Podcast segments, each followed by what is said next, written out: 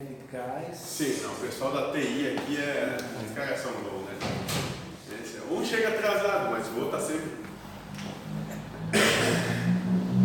Bem-vindo todos a mais um trabalho aqui na Universidade. Hoje a gente vai dar seguimento ao livro Jesus no Lar. Eu faço sobre o capítulo 45 e 46, escrito pelo Espírito Neio Lúcio, psicografado por Chico Xavier. Qualquer alguém tiver qualquer dúvida, vontade de se manifestar, questionar, discutir, debater, é muito bem-vindo. Não tem problema, vamos só levantar a mão que a gente chama para o diálogo. Antes de começar, alguém quer fazer alguma questão, alguma pergunta?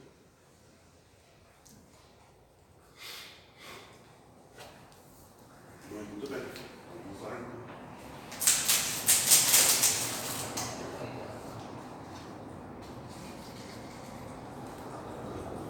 Calma aí, deixa eu ir dar uma olhada. Certo? Capítulo 45, então. O imperativo da ação. E começa da seguinte forma: Explanavam os aprendizes acalara- acaloradamente sobre as necessidades de preparação para o reino divino. Felipe, circunspecto, salientava o impositivo da meditação. Tiago, o mais velho, opinava pelo retiro espiritual. Os discípulos do movimento renovador, a seu ver, deviam isolar-se em zona inacessível ao pecado.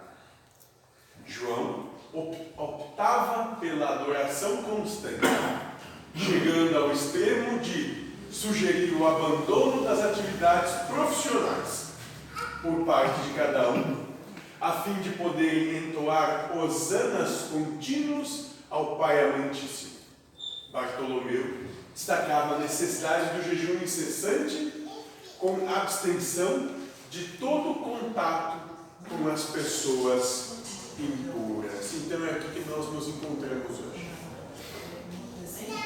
Junto de Cristo e dos seus discípulos, seu círculo mais íntimo, onde cada um colocava dentro do seu ponto de vista o que, que é importante, qual era o imperativo que cada um devia tomar para seguir o seu caminho até Deus.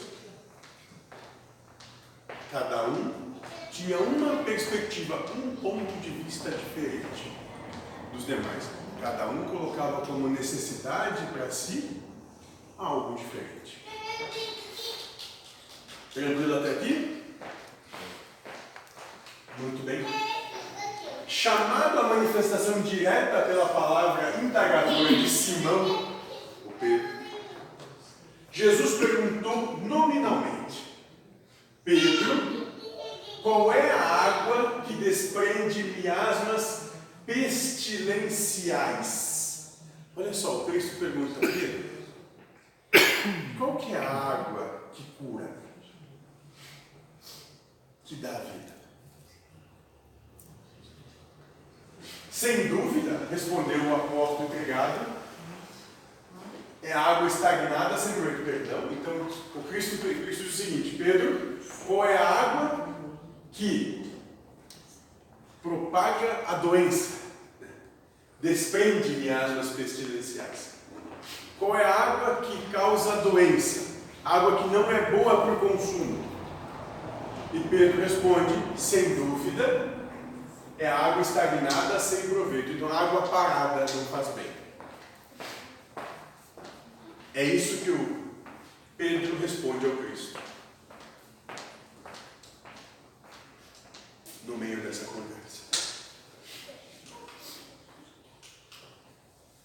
Sorridente, dirigiu-se ao filho de Alfeu, indagando: Tiago, qual é o peixe que flutua inerte na onda? Qual que é o peixe que flutua na água? E Tiago responde: É o peixe morto. Redarguiu o discípulo desapontado. Bartolomeu, pergunta Cristo, Qual é a terra que se enche de matagais daninhos, a plantação útil? Bartolomeu pensou, pensou esclareceu. Indiscutivelmente é a terra boa, desprezada, porque o solo empedrado e áspero é quase sempre estéril. Olha só. E o mestre, evidenciando sincera satisfação, concentrou a atenção em Tadeu e em Quirino. Então vocês vejam que o Cristo está dando exemplos de que as coisas, quando paradas, quando não estão em movimento, não estão em ação, levam à morte, ou são a morte, ou são improdutivas, não funcionam. Mas o Cristo continua e pergunta a Tadeu o seguinte: Tadeu, qual é a túnica que se converte em ninho de traças destruidora? Qual é a roupa que as traças comem? É a túnica não usada. É a roupa que a gente não usa, que fica lá esquecida.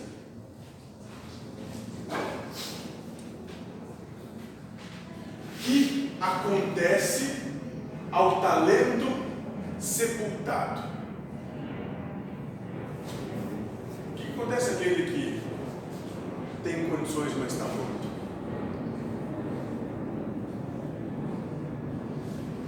Pedro responde: perde-se por inútil. Não faz nada. O talento que não é posto em prática.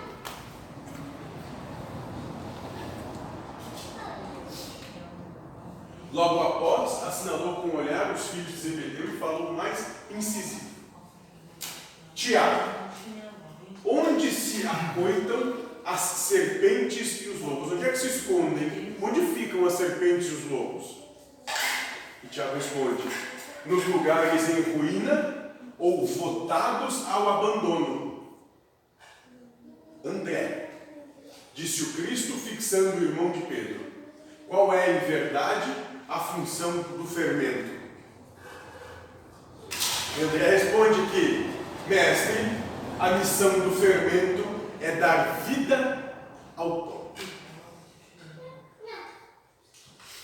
E em seguida, pousando nos companheiros o olhar penetrante e doce, acrescentou bem-humorado.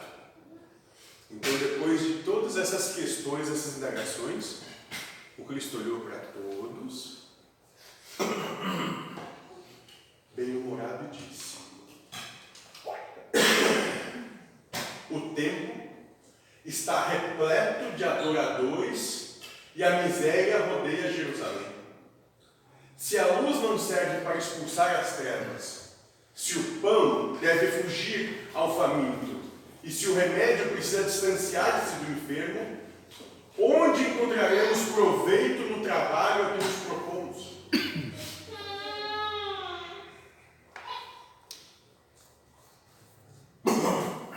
Olha que interessante.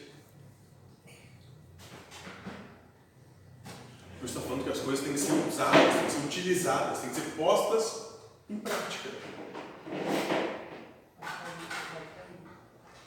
O reino divino guarda o imperativo da ação por ordem fundamental. Sigamos para diante e propaguemos a verdade salvadora através dos pensamentos, das palavras, das obras e de nossas próprias vidas, do nosso exemplo. Se não for usada, seria uma inutilidade. Deus tinha criado uma inutilidade. Deus se passou lá e criou algo que ninguém precisa. E não precisamos ir muito longe. O, lema, o nome daqui é amorosidade, que significa o amor posto em prática. O amor vivenciado. Não adianta saber de um tudo não praticar. Melhor que saiba muito pouco ou nada e pratique muito pouco ou nada. Porque quanto mais tu tiver acesso às coisas, mais responsabilidade tu tem por elas.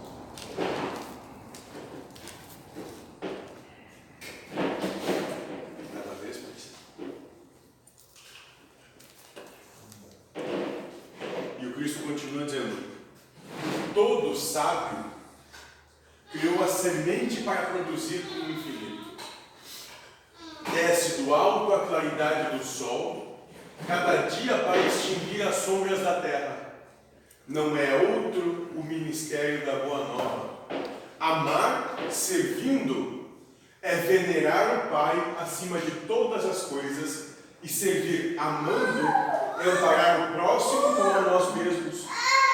Pautar-se por estas normas em nosso movimento de redenção é praticar toda a lei. Ou seja, ele diz: mãos à obra. É muito, muito, muito fácil ficar dizendo o que os outros estão fazendo, o que os outros deveriam fazer, ou se escondendo dizendo, ah, eu, eu sei de mim, do jeito que eu quero, faço, tá bom. É muito, muito fácil. Só que naquele dia, talvez isso vai pesar na consciência.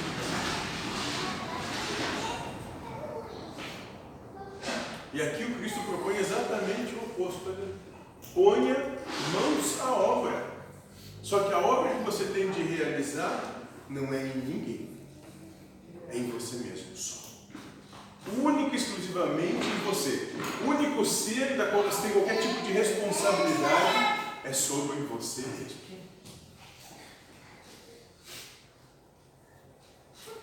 Aproveite toda oportunidade de amar.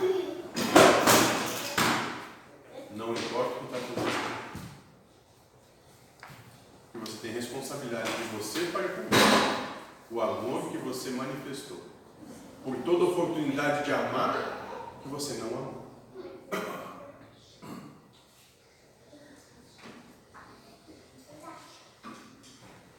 É isso. Esse é o servir. É isso que o Cristo propõe aqui. Amar servindo é venerar o Pai acima de todas as coisas e servir amando é amparar o próximo como a nós mesmos. E seria um negar a felicidade atual. Assim. Como não querer amar é, é negar a felicidade para si mesmo. Porque... É negar paz, é negar harmonia. Por quê? Porque toda vez que tu não ama, não importa se tu manifestou isso verbalmente ou não, você julgou, apontou, acusou, se sentiu menosprezado ou menosprezou alguém. Sim, então não é porque Deus acha bonitinho, né? É, é pra ti. É esse sentimento não, que tu vai gerar pra ti mesmo. Não é bonitinho, é Deus se erguendo em justiça. Sim. Tudo que acontece agora. Mas tu gerou, vai ficar ali contigo. Né? É perfeito. É, é o fruto que deu dessa árvore, se, é, fique contigo mesmo. E como entender isso? E como entender que um tem dois braços, o outro não tem braço nenhum?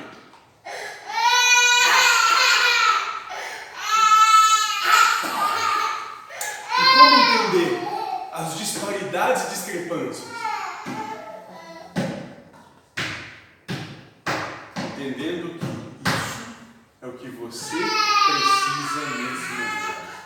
Não diz respeito a ninguém mais, não se compare. Não crie juízo de valor em relação ao outro, ou quem quer que seja. Receba o que te é dado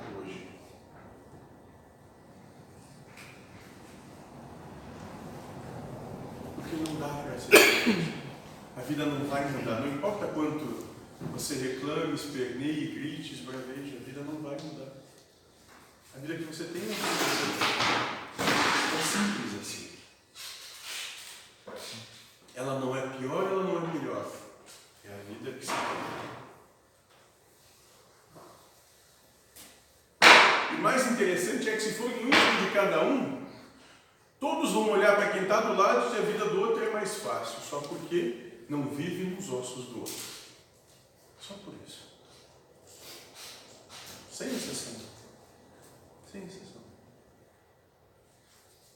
Tudo o que te acontece é tudo aquilo que você precisa para ter a oportunidade real de manifestar todo o amor que você tem potencial. Não é mais ou menos. Então aqui o Cristo nos diz, mãos à obra, realizem-se. Não adianta ficar correndo para lá e para cá, não. Não adianta inventar mil e uma formas. Não. É aqui, é agora, é onde se está. É com o que se tem. A massa da obra que se tem para construir é aquilo que está na tua frente ou no seu lado. Tanto faz. É onde você está. Com as pessoas que estão com você. Não é em outro lugar. É percebível. Hã? Está percebível. Está na. Né? E quem que é o próximo? O bom é aquele que está mais próximo. Começa por esse. Esse é o próximo. Você tem que servir. Se propõe servir.